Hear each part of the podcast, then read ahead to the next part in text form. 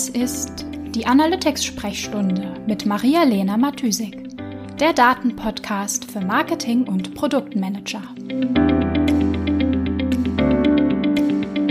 Das ist die Episode Nummer 54. Die wichtigsten Schritte zum optimalen Analytics-Setup. Hallöchen und herzlich willkommen in der Analytics-Sprechstunde. Heute möchte ich dich gern mal mit in meine Arbeit als Analytics-Freelancerin und ähm, ja, in meine Erfahrungen und Erkenntnisse aus meinen Kundenprojekten mitnehmen. Ähm, in meinen Freelance-Projekten arbeite ich vor allem mit kleinen und mittelständischen Unternehmen wobei sich klein und mittel vor allem auf die Größe des Teams bezieht und nicht irgendwie auf Umsatz oder Webseite oder so etwas.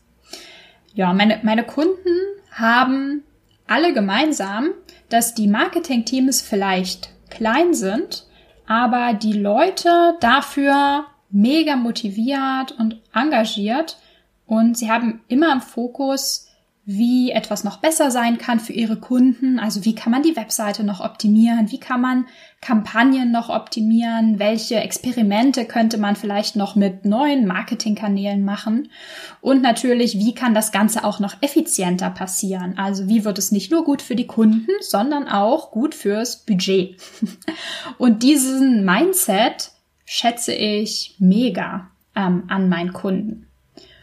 Und zusätzlich legen die Unternehmen oder die Teams, die Kunden, die Leute, die Marketingmanagerinnen auch viel Wert auf Offenheit und ähm, Transparenz, was also was zum einen mir persönlich in der Zusammenarbeit sehr sehr wichtig ist und passenderweise ist es auch eine sehr wichtige Voraussetzung fürs datengetriebene Marketing, also für diesen ganzen Prozess Entscheidungen aufgrund von Daten zu treffen. Das geht einfach nicht, wenn man so dieses, ja, das haben wir immer schon so gemacht, äh, diese Denke im Kopf hat und eigentlich auch gar nicht von irgendjemandem hören will, wie es noch anders gehen könnte.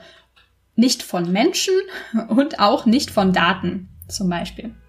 Und ja, ich glaube, weil ich diese Eigenschaften so sehr schätze an meinen Kunden, habe ich wahrscheinlich auch genau diese Kunden.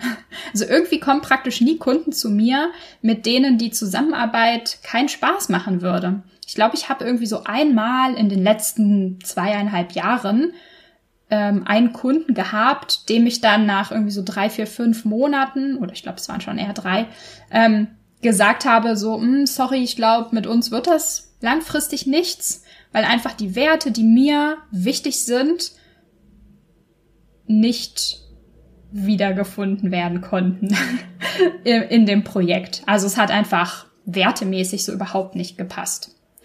Ähm, aber natürlich haben auch meine Kunden bestimmte Probleme oder ich weiß nicht, ich würde vielleicht sagen organisatorische Grenzen. Also zum Beispiel, weil es sehr kleine Unternehmen sind, ist häufig die Man- oder Woman-Power halt ein bisschen beschränkt. Also häufig muss in Anführungsstrichen beziehungsweise darf eine Person im Team mehrere Bereiche oder mehrere Marketing-Expertisen gleichzeitig abdecken. Und ähm, ja, da das halt keiner immer gleichzeitig permanent zu 100 Prozent mit voller Aufmerksamkeit tun kann, ähm, gibt es da praktisch auch bestimmte Grenzen, logischerweise.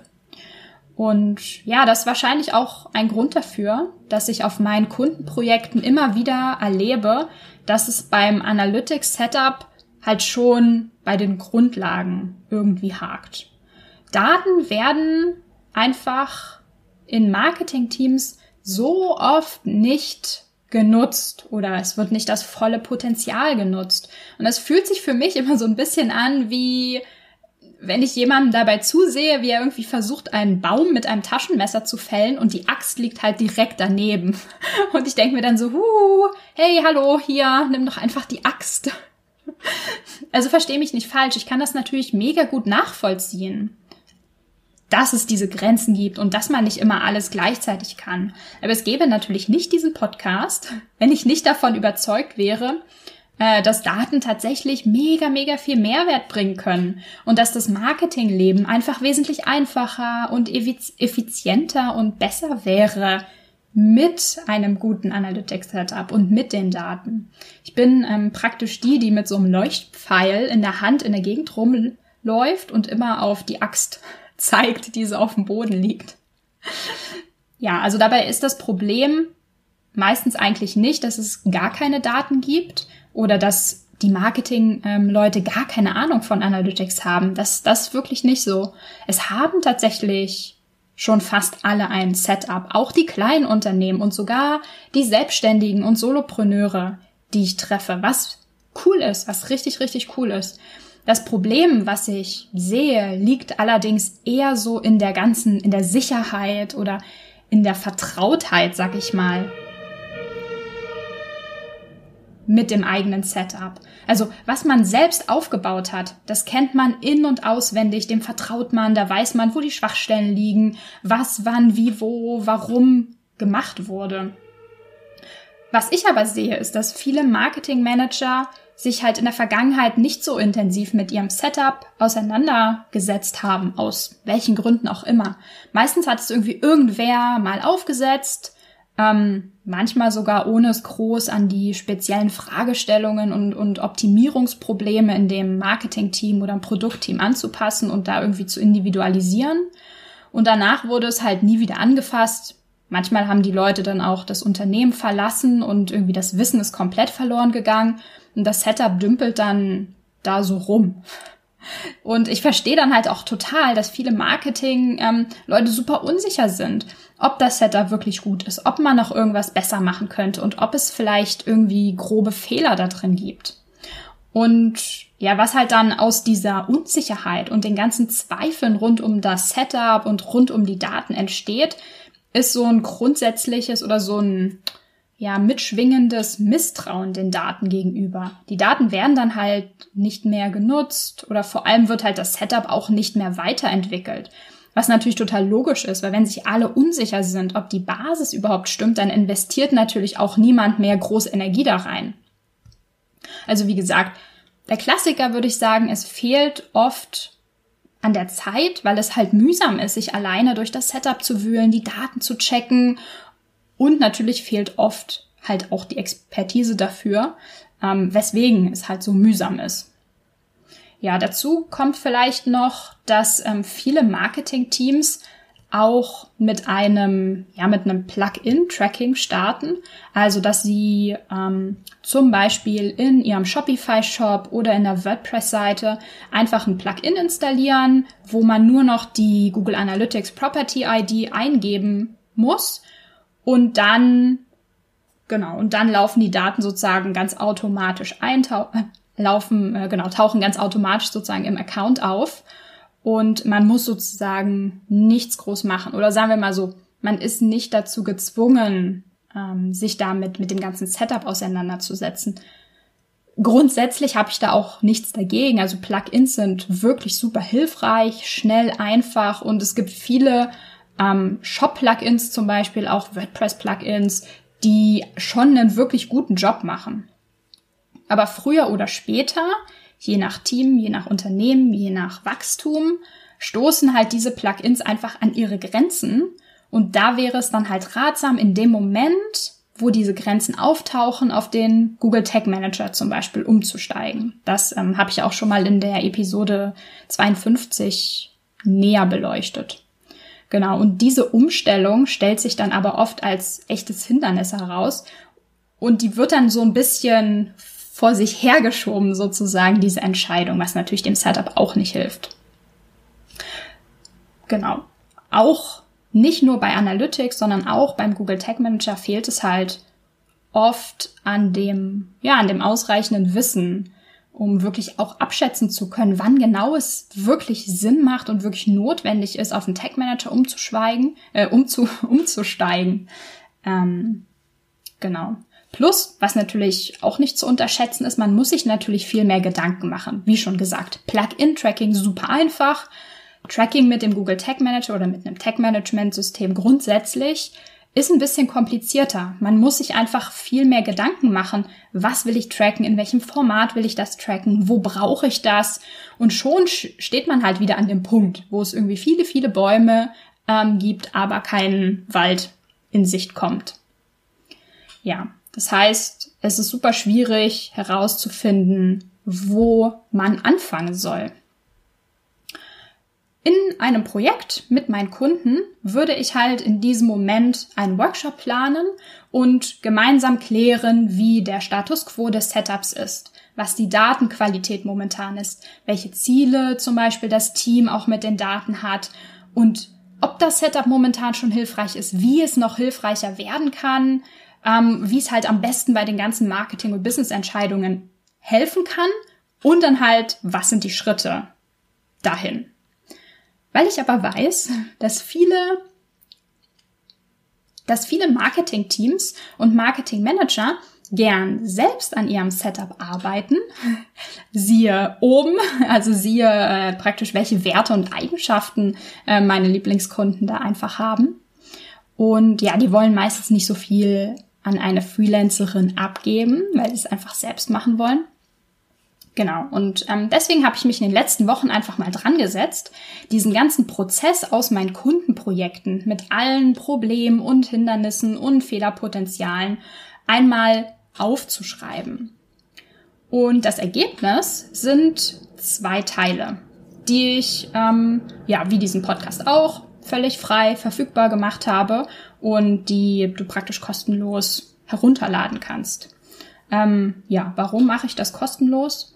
Eigentlich aus demselben Grund, warum dieser Podcast ja auch einfach so verfügbar ist, weil ich einfach an den Prozess der kleinen Schritte und der kontinuierlichen Weiterentwicklung glaube.